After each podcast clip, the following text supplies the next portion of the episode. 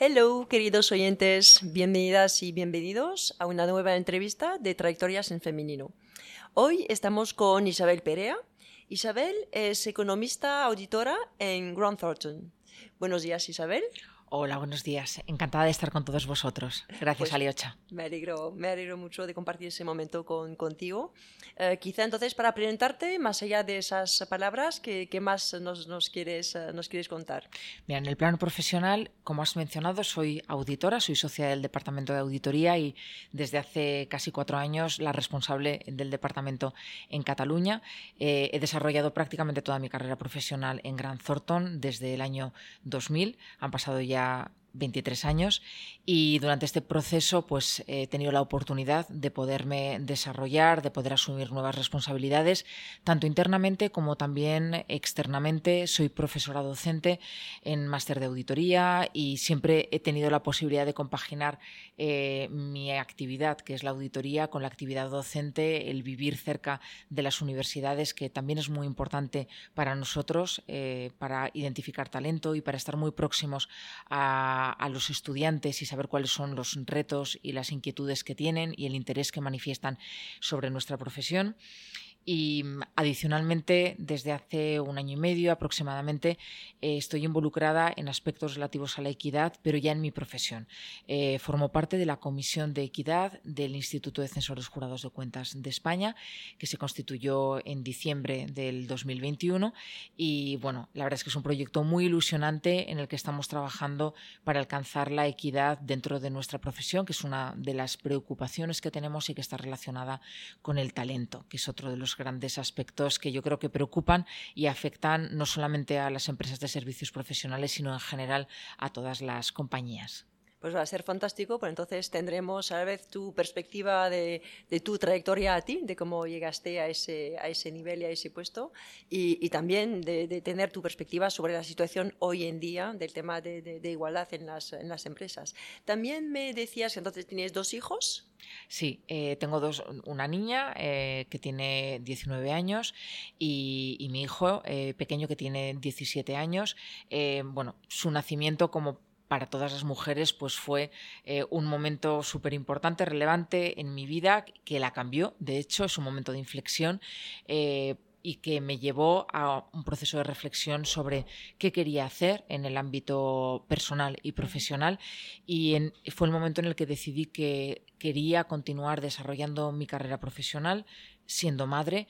Eh, en un primer momento, obviamente, me supuso esfuerzo y también preocupaciones porque no sabía cómo iba a ser capaz de poderlo hacer, pero la verdad es que bueno, eh, durante estos últimos 20 años he podido hacerlo, he encontrado bueno, pues las claves para que a mí me funcionara y para que también fuera posible dentro del entorno en el que yo me he desarrollado, que es, que es, mi, es la firma, es Gran Thornton, y, a mí me ha funcionado. Esto no significa que, sean eh, ni verdades universales, sino que han sido los tips ¿no? que yo he podido aplicar y que, y que para mí ha sido también parte de la clave de mi desarrollo y de la posición que ocupo actualmente pues tengo mucha curiosidad porque justamente nos cuentes el cómo tú conseguiste compaginar esa vida, esa vida personal, familiar y, profesional. Y, también para entonces eh, seguir un poco con, con, la presentación y saber quién, quién eres, eh, también me decías que a nivel de, de, ocios y de lo que realmente te gusta hacer, eh, te encanta cocinar, te gusta muchísimo la música, practicas yoga ¿Te encanta también viajar en familia? ¿Alguna cosa que quieras compartir? Ah, bueno, me encanta cocinar, siempre me ha gustado. ¿eh? Es una afición que tengo desde que era muy pequeña. Colecciono, de hecho, recetas. Tengo mi recetario desde que tenía 14, 15 años. Siempre me ha gustado, supongo que por lo que implica no solamente el acto de cocinar, sino el después, la comida, la sobremesa, las conversaciones que surgen, que, bueno, mm, he, crecido en una familia en donde celebrábamos alrededor de, de la mesa la mayoría de las, de las grandes ocasiones y siempre daban lugar a conversaciones muy interesantes. Me encanta escuchar opiniones, yo creo que es la manera de aprender eh, y, de entender también las perspectivas de los demás y creo que las, eh, una buena sobremesa es una gran ocasión ¿no? para tener este tipo de conversaciones. Y viajar en familia me encanta, pues yo siempre digo que las memorias que te quedan de un viaje que haces en familia, ya sea en coche, yo soy muy fan de viajar en coche porque es un habitáculo pequeño en el que pasas muchas horas recorriendo kilómetros y surgen también conversaciones súper interesantes. Y luego las anécdotas de los viajes, ¿no? Con tus hijos, con tu marido, esas eh, risas que cuando te acuerdas, ¿no? Al cabo del tiempo y que nadie entiende las bromas que nos hacemos entre nosotros porque nadie ha tenido ocasión de vivir lo que nosotros vivimos en un viaje, pues creo que forman parte de ese álbum familiar, ¿no? Que mm, nos ayuda a construir nuestra, nuestra historia familiar y me encanta. Y obviamente me encanta disfrutar de mi familia. De mis hijos, bueno, siempre digo que he sido muy afortunada eh, con los dos. Eh, son dos personas eh, magníficas y que cuando llego a casa tienen la grandísima habilidad de hacerme olvidar todo y de arrancarme una sonrisa pese a que el día a lo mejor haya sido complicado. Bueno, pues entonces de volver a, ese tema de, de, compaginar las dos, las dos partes, volvamos un poco a la parte, a la parte profesional. Em, ¿Cómo está el tema de igualdad en, en, tu sector, en el mundo de la auditoría hoy en día? ¿Cómo, ¿Cuál es un poco la situación? A ver, la, es, una es una actividad eh, absolutamente meritocrática y además la incorporación en, lo que son las firmas de auditoría y te diría que firmas de servicios profesionales en general es muy Es decir, nosotros vamos al final a las universidades a buscar talento y el talento es, equitativo. Es 50% hombres, 50% mujeres y eso se refleja absolutamente en el proceso de recruitment. Durante los primeros años de desarrollo de carrera profesional, esto se mantiene, pero conforme se va avanzando en la pirámide, vamos viendo cómo las mujeres de manera paulatina comienzan a desaparecer hasta el punto de que en las posiciones de sociatura y, directoras la presencia de mujeres versus la de hombre es muy baja. Entonces, esto es una preocupación tanto para las firmas, obviamente, porque al final se trata de un tema de talento, como para eh, la, institución en la que antes he mencionado, el Instituto de, Censores Jurados de Cuentas de España, y nuestro propio regulador, el ICAC, que también ha manifestado eh, su preocupación ¿no? y el seguimiento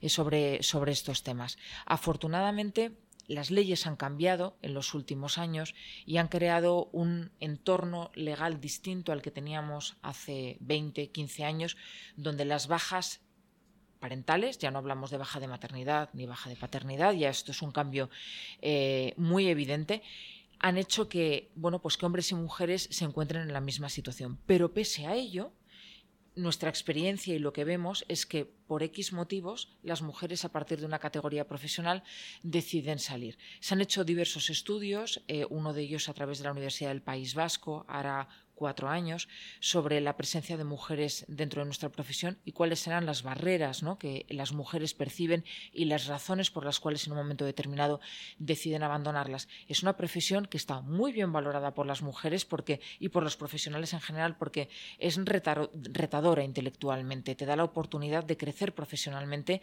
y de constantemente ver situaciones distintas. Entonces, esto es muy enriquecedor eh, desde el plano intelectual y de esa sensación de que estoy constantemente aprendiendo tenemos también la, ventaja de que nuestros interlocutores son desde CEOs de compañías hasta directores de departamento, pero también tratamos con toda la plantilla en una empresa. muy, variado, y eso es súper enriquecedor.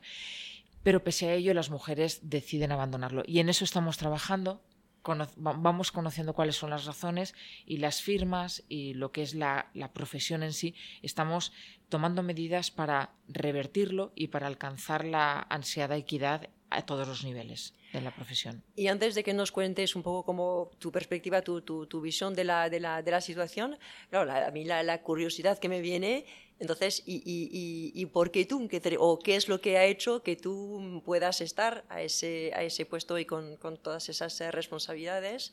Eh, sabiendo justamente que has, has, evolucionado, has tenido una trayectoria en un entorno que no, que no, lo, que no lo facilitaba. Entonces, no sé, ¿qué, qué recursos eh, has tenido? ¿Qué es lo...? Cuando digo mm, porque tú, eh, no es desde la prepotencia de, joder, soy la mejor y no sé qué, eh, sino más bien de mm, entender justamente lo que, lo que, tú, lo que tú tienes, cómo, cómo han funcionado las etapas de tu trayectoria, para que pues, pueda inspirar a, a, personas que nos, escucho, mm, que nos escuchen, tanto, tanto mujeres como a lo mejor también hombres que, que estén interesados en esos temas, evidentemente los hay y, y muchos, y entonces que puedan entender y también quizá ayudar y acompañar ese proceso. Entonces, vuelvo a mi pregunta de por qué, por qué tú, qué es, lo que, qué es lo que te ha ayudado en, ese, en esa trayectoria, en ese camino a, acceder a, ese puesto hoy. A ver, yo el, por qué yo, la verdad es que tampoco me he planteado nunca esta pregunta. Eh, si hago un análisis de qué es lo que a mí me ha funcionado, yo creo que lo primero, el punto de partida, creo que es la ilusión que he tenido siempre por lo que hacía. Yo soy una persona que, mm, por los motivos que sean, he sentido pasión y ilusión por la, por la profesión. También creo que si hubiera elegido otra profesión, hubiera encontrado también las razones por las cuales también vivir esa profesión con ilusión. A mí esto me ha servido porque ante las dificultades eh, que se presentan a lo largo de la vida, obviamente, pues la ilusión ha sido un elemento que me ha ayudado a superar esas dificultades, ¿no? a, a ver alternativas para poderlas reconducir. De eso solo, si me permites, es, es, es, es interesante porque es, un punto común entre las diferentes personas que, he entrevistado de justamente mm, de, de, sí, de, esa, de esa ilusión de, disfrutar con lo que están haciendo. Mm. No, no, no es un camino de, rosa, pero realmente de, sentir que están como alineadas, conectadas con lo que están, con lo que están haciendo. Y bueno, me doy cuenta eh, al hilo de las mm. entrevistas que, que es algo que, que tenéis muchas en, común. Perdona, te dejo seguir. No, no, eh, me gusta, ¿no? Que, que no es porque a veces dices ilusión y puede quedar como muy banal, pero es que es la ilusión, ¿no? Y la convicción de que lo que estás haciendo tiene sentido. Entonces, cuando tú crees en lo que estás haciendo, esa, esa, ese mindset, esa mentalidad te ayuda a ver las cosas desde una perspectiva distinta. Yo recuerdo cuando empecé, yo era una junior y yo ya, bueno, ostras, me creía lo que estaba haciendo, ¿no? Y, pensaba que además lo que hacía tenía un impacto en la sociedad. O sea, al final los auditores con nuestra profesión estamos aportando transparencia, estamos eh, ayudando a que los stakeholders puedan confiar en una información para tomar decisiones. Y yo eso lo interioricé desde el principio, me lo creí y me ha ayudado. Pero todo ello también unido al esfuerzo. Como te comenta, no sé si te lo he comentado antes, en nuestra profesión es súper meritocrática. Nosotros nos evalúan por todos los proyectos en los que participamos durante toda la temporada. Y esas evaluaciones son la base para la toma de decisiones sobre las promociones que se van a llevar a cabo y sobre si vas o no a asumir nuevas responsabilidades al año siguiente. Entonces, el estar en un entorno meritocrático donde el esfuerzo se valora y donde el esfuerzo al final también es lo que puede marcar la diferencia, a mí me ha ayudado también a la hora de pensar, ostras, si yo me esfuerzo, yo voy a poder seguir avanzando en ese camino. El hecho de también estar en un entorno en donde la formación es absolutamente necesaria. Lo primero porque la ley lo impone, pero lo segundo porque la formación en nuestras firmas es uno de los elementos vitales para garantizar que eh, nuestros profesionales van a poder dar el mejor servicio a nuestros clientes. Entonces, todo esto unido a mí me ha ayudado a poder desarrollar una carrera profesional muy sólida. También la actitud que he tenido, o sea, la ilusión también me ha llevado a que ante ciertas oportunidades que se, se presentaban, yo levantara la mano y me postulara. Yo siempre digo que a veces esperamos a que las cosas nos vengan y nos inviten pero que a veces somos nosotras las que tenemos que levantar la mano y decir yo quiero. No desde el punto de vista de la prepotencia ni del... O de reclamar a lo mejor, Exacto, sino, de, oye, a mí yo quiero, me hace ilusión... Eso me apetece. Exacto, me apetece, lo quiero hacer eh, y si te dan la oportunidad de poderlo hacer y de demostrar que estás capacitado, es perfecto, porque eso servirá para que después puedan venir otras oportunidades. Si te quedas parado en tu sitio y haciendo solamente lo que se espera de ti, serás muy bueno en lo que haces, pero quizá no tengas esa visibilidad. Y es importante que las mujeres trabajemos la visibilidad. Y la visibilidad no se trata de salir en redes sociales, es la visibilidad, bueno, muy bien en redes sociales, pero también la visibilidad interna dentro de nuestra organización. Concretamente, si nos dieras un, ejemplo. El hecho de forjar, de forjar relaciones, de forjar eh, alianzas, de postularte para ciertas cosas internas. Eh, a veces es más fácil no postularse, eh, esconderse o ponerse bajo el caparazón, hacer lo que se espera de ti y nada más. Pero si no te postulas, puede que tomar iniciativas, ¿no? Claro, puede, puede que seas en cierta manera invisible o no tan visible, ¿no? Como otras personas que sí que tienen una mayor proactividad. Y a mí esto me ha ayudado. Y yo siempre creo, primero, en la causalidad de las cosas, es decir, las cosas no suceden porque sí, sí que es verdad que también está la casualidad, ¿no? El hecho de también, oye, estar en el sitio adecuado en el momento adecuado y yo tengo que reconocer que también eso ha sido un elemento dentro de mi desarrollo de carrera profesional. Yo creo la suerte, la suerte te la construyes, pero es verdad que hay ciertos elementos que no dependen de ti, que te vienen impuestos por el entorno y que te pueden ayudar, que te pueden favorecer. Sí, por una parte la, es provocarla y es saber coger la oportunidad cuando se presenta, porque a veces hay personas que sí podrían tener oportunidades. De hecho, eh, cuando, cuando decías de, tema de, igualdad, que también puede ser, por ejemplo, igualdad a nivel de promoción o igualdad a nivel también de, sueldos, em, hace poco estaba hablando con, con, una empresa y me decían que hicieron como un, audit justamente en, en, relación con ese, con ese tema y que se quedaron muy sorprendidos de ver diferencias a, diferentes niveles y para diferentes puestos, diferencias de sueldos. Y cuando quisieron analizar lo que estaba pasando, porque realmente no tienen una cultura de empresa que es muy, muy igualatario, y, y entonces mm, realmente se dieron cuenta de que eh, en muchos casos las, las, las mujeres no pedían el aumento de sueldo, cuando los hombres sí lo pedían. Y entonces a lo mejor el mando, eh, lo, porque el hombre lo, lo, pedía, pues mm, lo podía, se lo podía, se lo podía mm, acceder, se podía acceder, se lo podía, se lo podía dar, y a lo mejor no siempre mm, tenía en cuenta, ah, claro, entonces eh, las mujeres del departamento no lo han pedido, entonces tengo que ser yo quien les proponga un aumento. Quiere decir que en ese sentido eh, mm, por eso me, me, acordé de esto, de la necesidad que tenemos, mm, que tendríamos que tener más a menudo las mujeres de, de, sí, de decir lo que, lo que queremos, lo que nos parece justo y de no estar en una postura más pasiva de esperar a que nos vean, a, que nos propongan. Sí, sí, así es. De hecho, hay bueno, muchos estudios sobre el impacto que tiene en las mujeres y en los hombres, ¿no? La educación que hemos recibido y el patrón de comportamiento que se desprende de ese proceso de, educación, ¿no? Entonces, es cierto que las mujeres, lo que tú comentas, a veces nos reclamamos temas como lo hacen los hombres y eso puede llevar a situaciones de desigualdad dentro de, de las organizaciones.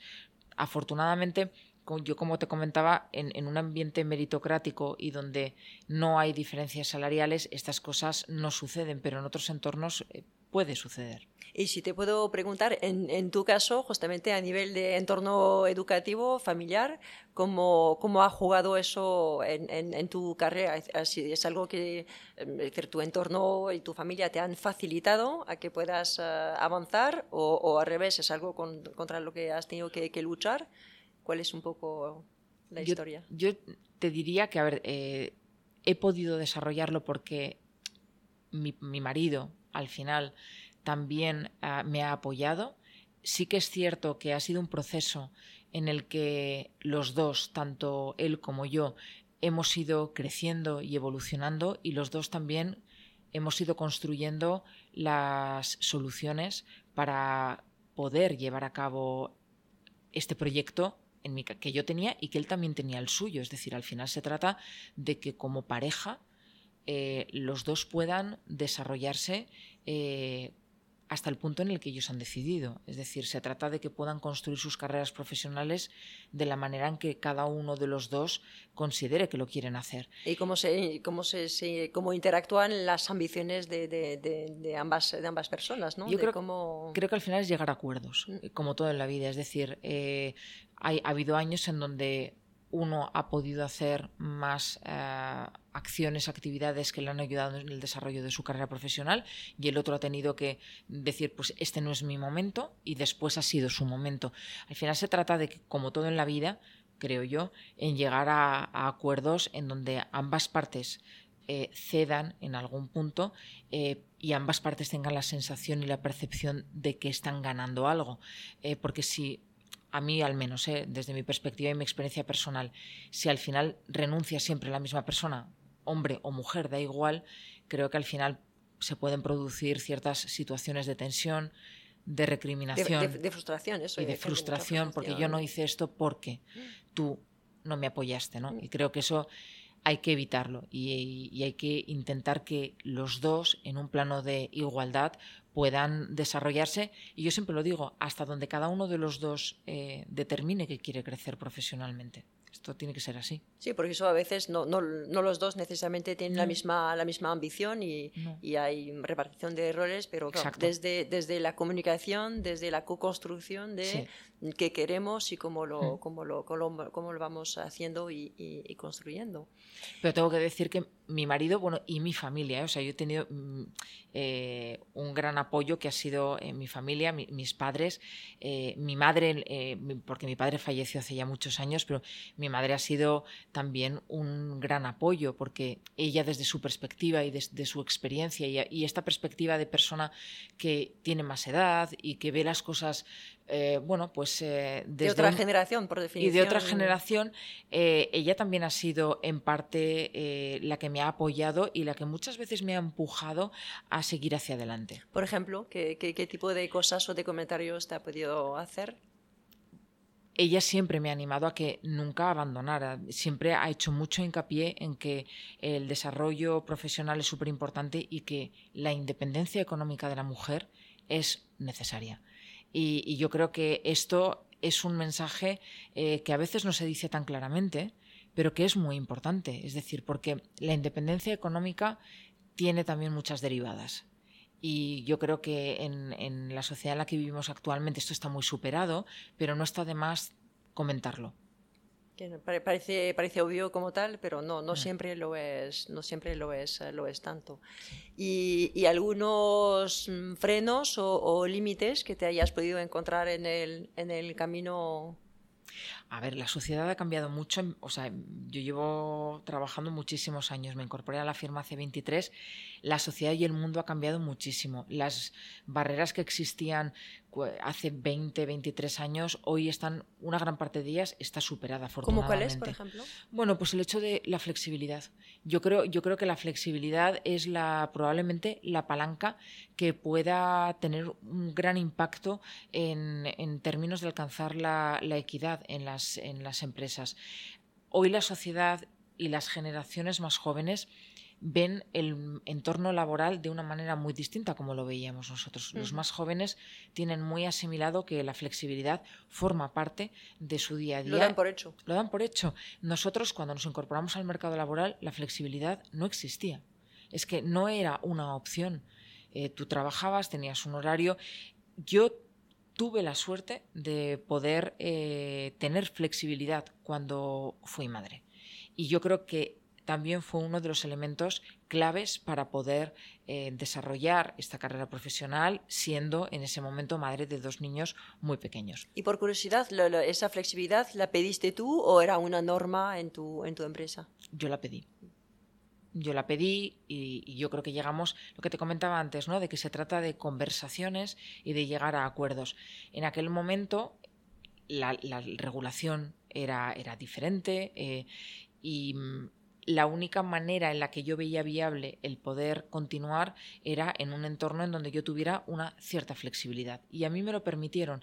Fue una situación en la que yo creo que ambas partes eh, renunciamos a algo y ambas partes ganamos también algo. Y en esa sensación de que los dos estábamos cediendo y las dos partes también estábamos eh, ganando, nos sentimos cómodos todos y pudimos avanzar. Y claro, hoy en día es absolutamente distinto. Estamos hablando de que el teletrabajo se está totalmente instalado dentro de los... Ahora está normalizado. Entonces, ahora las mujeres no tienen esa situación, ¿no? esa barrera que podía existir en ese momento. Ellas, afortunadamente, ya no la tienen. Y en, ese momento para mí fue una barrera. Y otra barrera, y ya no hablo de barreras eh, existentes, fueron mis propias barreras, ¿no? Las barreras que yo a lo mejor veía en mí misma porque dudaba de mí misma em, y que luego con el transcurso de los años he pensado, mm, caramba, a lo mejor me lo podía haber ahorrado, ¿no? Porque, porque bueno, es verdad que dudas de, ti mismo, dudas de tu capacidad y luego te das cuenta con el paso de los años de que has sido capaz de ir superando dificultades, de ir haciendo cosas que nunca habías hecho antes y bueno, os comparto un, tema más personal. Eh, hace unos años, cuando tuve la suerte de, poder realizar el programa Promociona de, SADE, nos pidieron un ejercicio que yo creo que lo siguen integrando dentro de, esta, de esta formación, que es escribirte una carta a tu yo de siete años. Y al principio me quedé como un poco sorprendida y diciendo, bueno, mm, un poco escéptica, ¿no? ¿De qué va a ser esto? Y la verdad es que fue una experiencia súper bonita un proceso de reflexión, de verme desde la distancia, ¿no? Y con todo el cariño del mundo, porque cuando te ves a tu yo de siete años, ves a una persona, en mi caso, pequeña, vulnerable, que era como yo me sentía, pequeña, muy pequeña, me sentía muy pequeña, eh, vulnerable. Eh, yo era una, niña muy tímida, eh, que escuchaba mucho y que dudaba de mí misma y que tenía miedos, es decir, eh, tenía miedo a lo desconocido, miedo a todo aquello que no, bueno, pues que, no controlaba. Y recuerdo que en ese proceso de reflexión, al escribirme la carta, la, conclusión que, yo le decía es, te darás cuenta de que a lo largo de la vida tú dudarás de ti misma y a tu lado verás a personas, a tus padres que confían ciegamente en ti, a tus jefes que te van a mm, proponer eh, proyectos en donde tú nunca te lo habrías imaginado y llegará un momento en que te darás cuenta de, bueno, si confían en mí, quizás porque algo estoy haciendo bien. Y la conclusión era de no tengas miedo a la vida, no tengas miedo a las cosas que se te vayan presentando, sé valiente, valiente, valiente con paracaídas, como digo yo, ¿eh? pero sé, valiente, sé valiente y, no dudes de ti misma, porque la vida te traerá cosas eh, que merecerán la pena. Y entonces en, ese camino mencionaste a, tu madre también a nivel profesional, no sé si a lo mejor eh, alguna figura en particular que, que te haya, que te haya marcado? Yo siempre digo que mm, mis socios, los que son mis actuales socios, eh, han sido mis jefes durante muchísimos años. Y eh, yo he tenido mucha suerte con, las personas eh, que me he ido encontrando a lo largo de mi carrera profesional. Tengo que decirlo, o sea, si no, no sería honesta. Me han dado muchísimas oportunidades, me han demostrado que creían en mí y creo que eso es circunstancial. Yo tuve la suerte de entrar en, esta firma y de que al final las personas que formaban parte de, esa firma, la mentalidad, eh, su manera de entender el trabajo, la profesión, eh, pues al final me han brindado oportunidades que han sido... Eh, fundamentales para poderme desarrollar profesionalmente y yo diría que gracias a pues bueno al entorno en el que he crecido personalmente, familiarmente y profesionalmente, pues he podido hacer muchas cosas que a lo mejor en otras circunstancias no las hubiera podido hacer. Y, a posteriori, eh, ¿qué es lo que crees que, que vieron para, porque posiblemente no dieron esa oportunidad a, tantas mujeres, porque si no seríais muchísimo más a, los puestos altos. Entonces, ¿qué crees que pudieron ver en ti?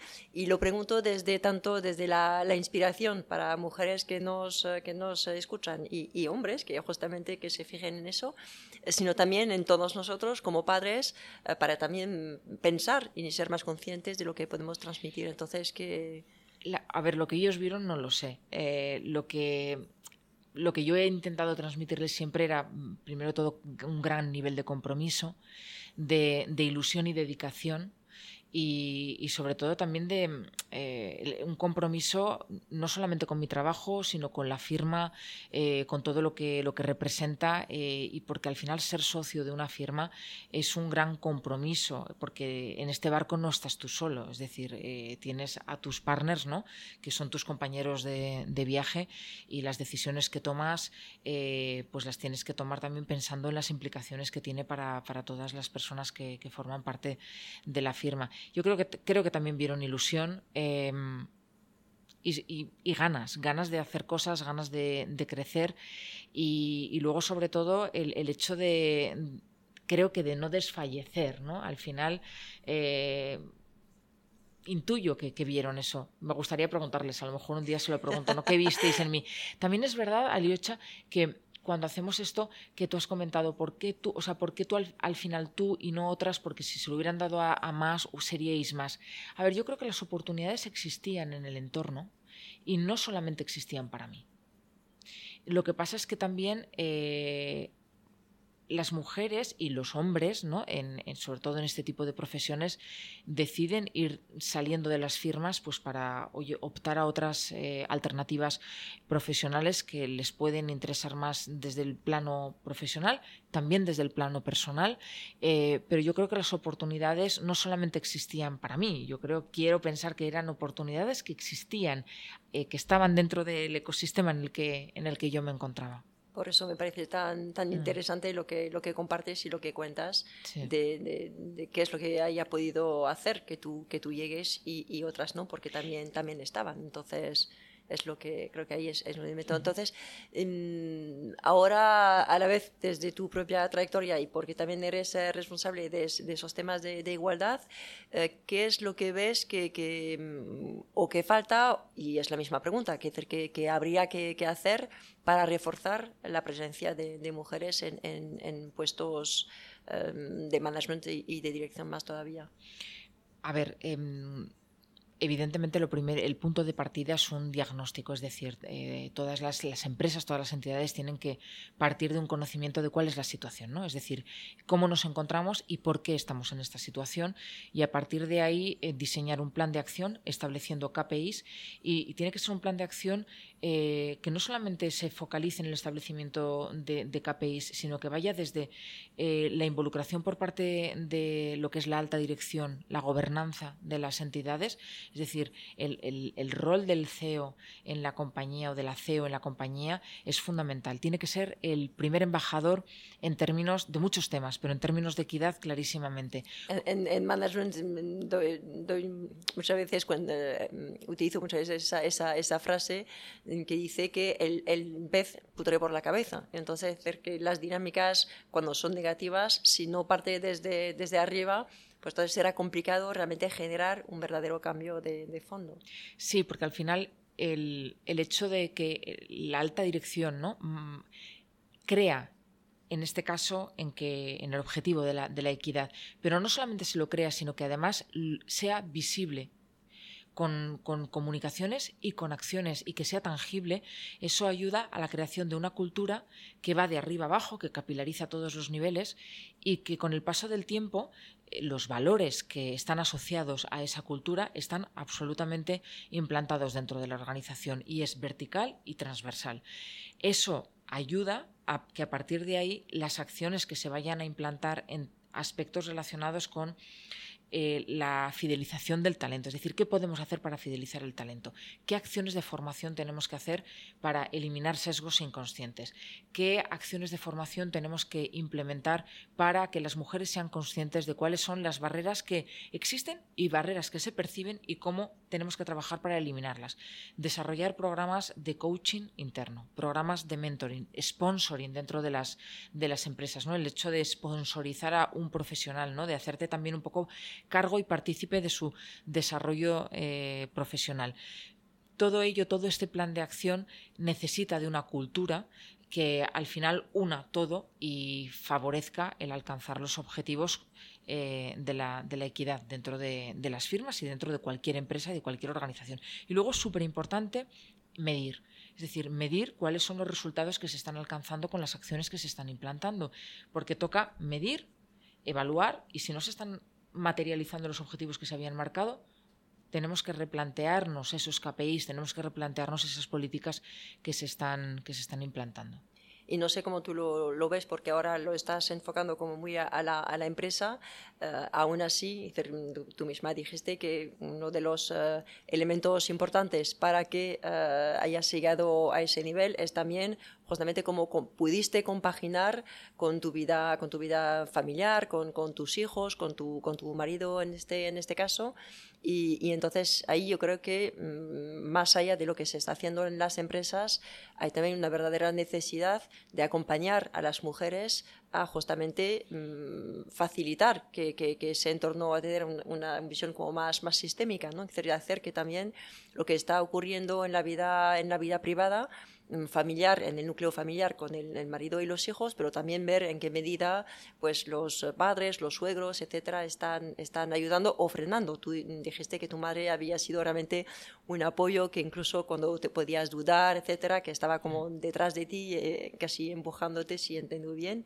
Y, sabemos que eh, hay, otras, hay otras personas que lo tienen mucho más complicado, que, que los padres o los suegros o la hermana te pueden culpabilizar con, ah, claro, es que no, otra vez no, no, no has estado eh, a la, actuación de los, de los niños o a no sé qué fiesta, etcétera. Entonces eso también son, son, son, elementos, crecer creo que va más allá de lo que se está haciendo en las empresas y que hay que acompañar a las, a las mujeres de forma más, más global. No sé cómo lo, lo, ves tú, ¿qué opinas? Sí, al final se trata de un tema, no es solamente un tema de empresa, es, es también un tema eh, de educación, o sea, es decir, esto empieza desde la educación en casa hasta la educación en los colegios, eh, porque siguen, hay sesgos inconscientes incluso a nivel, a nivel de críos, es decir, la, educación que se les da a los niños y a las niñas, aunque nos creamos muy evolucionados, muchas veces continuamos teniendo sesgos y esto al final obviamente forma parte de, las mochilas que todos llevamos ¿no? y de lo que luego somos como, como adultos.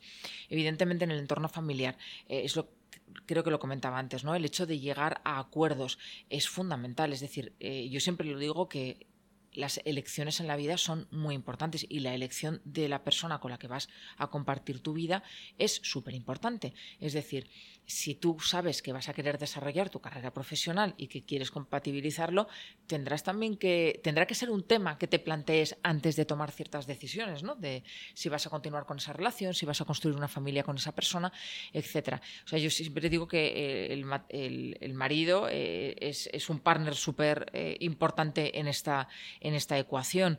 Y obviamente, a ver, nada es perfecto. Mm, el hecho de que una mujer decida desarrollar una carrera profesional pues hasta, hasta un nivel muy alto es da lugar evidentemente a, cambios dentro de la organización de una casa requiere también del apoyo de la persona que, con la que compartes tu vida lógicamente y muchas veces requiere también de ayuda de ayuda externa. Es decir, eh, no podemos, no, podemos, yo al menos no he querido pretender eh, hacerlo todo en esta vida. Y, de hecho hay un proceso también de delegación.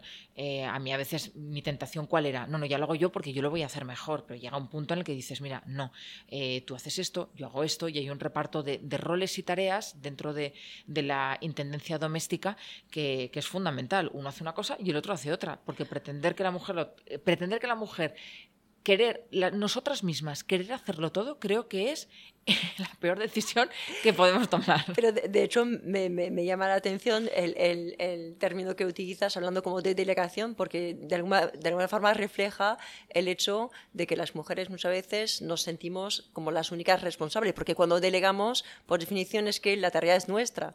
Cuando hay, y, las palabras dicen, dicen mucho, entonces es cierto que, que hay, hay, una, hay, un, hay una parte nuestra de ver también cómo lo enfocamos de forma diferente si queremos que luego los resultados sean, sean diferentes. Pero cuento una anécdota muy personal. Yo, bueno, cuando nosotros nos casamos, eh, no teníamos a nadie que nos ayudara en casa. Entonces, claro, los dos trabajábamos, salíamos a la misma hora, yo llegaba a casa bastante más tarde que mi marido. Entonces pensé, o sea, esto, es, esto no puede ser. Y, y le dije, vamos a hacer dos listas la lista de tus tareas y la lista de mis tareas. Y era, oye, cada uno tenía sus tareas. Y esto nos funcionó durante muchos años. Y era así. Pero porque yo me sentía, o sea, pensé, no quiero, o sea, no puedo y no quiero, porque al final hoy estamos en una relación al mismo nivel, ¿no? Pues aquí todo es de los dos y todo lo que implica. Y que a mí me ha funcionado. Claro, es la eh, repartición equitativa de, de, las tareas en este caso. Si no, es un timo, ¿no? Bueno, entonces, ¿qué, qué, mensaje, para cerrar, qué mensaje te gustaría compartir eh, para los, los, oyentes, justamente pues para, para eh, acompañar esa reflexión de cómo conseguir más, eh, más igualdad y, e inclusión de las mujeres en las empresas, pero más igualdad en general? Yo diría que el que quiera y la que quiera apostar por desarrollar su carrera profesional, pues para mí los elementos cruciales que forman parte de esta ecuación son los que ya he comentado, ¿no? la convicción de lo que tú estás haciendo, porque te va a ayudar a superar muchísimas dificultades. Un tema que no hemos comentado, lo he comentado muy de pasada, pero es la formación. Es decir, la formación tiene que formar eh, parte eh, del desarrollo de, un profesional durante todas las etapas de su vida. Eh, es evidente que la parte técnica la tenemos como muy resuelta, ¿no? Y es algo que, que vamos trabajando y que vamos aprendiendo conforme vamos asumiendo mayores responsabilidades Pero hay otra serie de formaciones más dirigidas a eh, otro tipo de competencias ¿no? del liderazgo, que al final, si estamos hablando de desarrollo de carreras profesionales para ocupar ciertos cargos, esos cargos implican también el tener desarrolladas habilidades relacionadas con el liderazgo, con un liderazgo empático que es el que se necesita actualmente. Y yo animo también a que estas personas sean conscientes de la importancia de desarrollar no solamente las habilidades técnicas, sino también otro tipo de habilidades eh, que son súper valiosas. Entonces, eh, ahora, bueno, pues muchos profesionales incluso estamos formándonos eh, como coach, pero no para ejercer como coach, sino para que... Para integrarlo en, en nuestra forma de liderar. Exactamente, porque al final gestionamos equipos que están formados por personas y las habilidades que tú adquieres en un proceso de formación como coach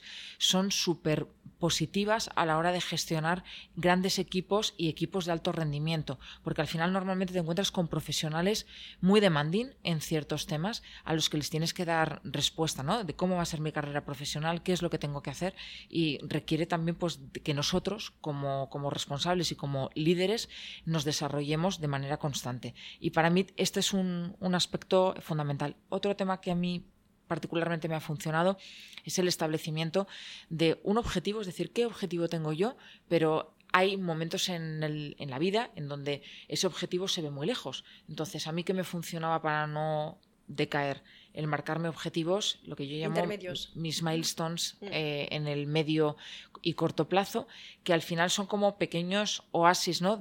en toda una travesía del desierto que te permiten pues oye, beber agua y, ir a por el siguiente. Y además son como muy alentadores, ¿no? Es bueno, ir subiendo escalones poquito a poquito y que tú mismo vayas eh, teniendo perspectiva de lo que vas consiguiendo durante, durante los años. Y aún así, el, Everest también se sube paso a paso. Exacto, es que por eso yo digo, un desierto o el Everest. Vemos la cumbre y digo, es imposible, nunca lo conseguiré, pero se, se, se, hace paso a paso. Bueno, pues muchísimas gracias, ha sido un, un, placer. Y bueno, a nuestros oyentes espero que, que os haya gustado, interesado e inspirado. Hasta luego. Bueno, queridos oyentes, qué gusto compartir ese momento con Isabel. Lo que destaco de lo que nos ha contado es, ya para empezar, la pasión y la ilusión que siente por lo que hace. Ella cree en lo que está haciendo, en su trabajo, se siente útil. Y eso es un punto común que hemos encontrado entre las diferentes personas entrevistadas y creo que nos invita a buscar para cada uno de nosotros un camino con el que conectamos, un, camino en el que sentimos que nos estamos realizando. Por otra parte, Isabel supo posicionarse para aprovechar las oportunidades que se presentaron en su camino. Supo decir y pedir lo que le apetecía. Tomó iniciativas. Dicho de otra forma, ha sido proactiva en su vida. Eso también nos puede hacer reflexionar a cada uno, ¿no? ¿En qué medida soy proactivo o tiendo a esperar que me propongan ciertas oportunidades? También a nivel de ambición profesional en su pareja, cada uno ha cedido en un momento dado para dar la prioridad al otro. Parecen funcionar como un verdadero equipo, donde se apoyan mutuamente. Y pasa lo mismo con las tareas de casa. Entonces, es, ahí también ese funcionamiento como equipo es un punto en común que podemos encontrar entre las diferentes personas entrevistadas. De hecho, en relación con las tareas de casa, Isabel nos explica que ha tenido que aprender a aceptar una mejor repartición de las tareas con su pareja, porque le pasaba lo que nos pasa a muchas mujeres y es que tendía a pensar que ella lo hacía mejor. Igual nos puede invitar a reflexionar en qué medida nosotras facilitamos y ayudamos a esa mejor repartición de las tareas. Y por último, nos invita a ser valientes, a confiar en nosotros, en nuestro potencial, en lo que podemos realizar. Espero que esa entrevista os haya gustado, interesado, resultado útil y volver a veros pronto. Un abrazo.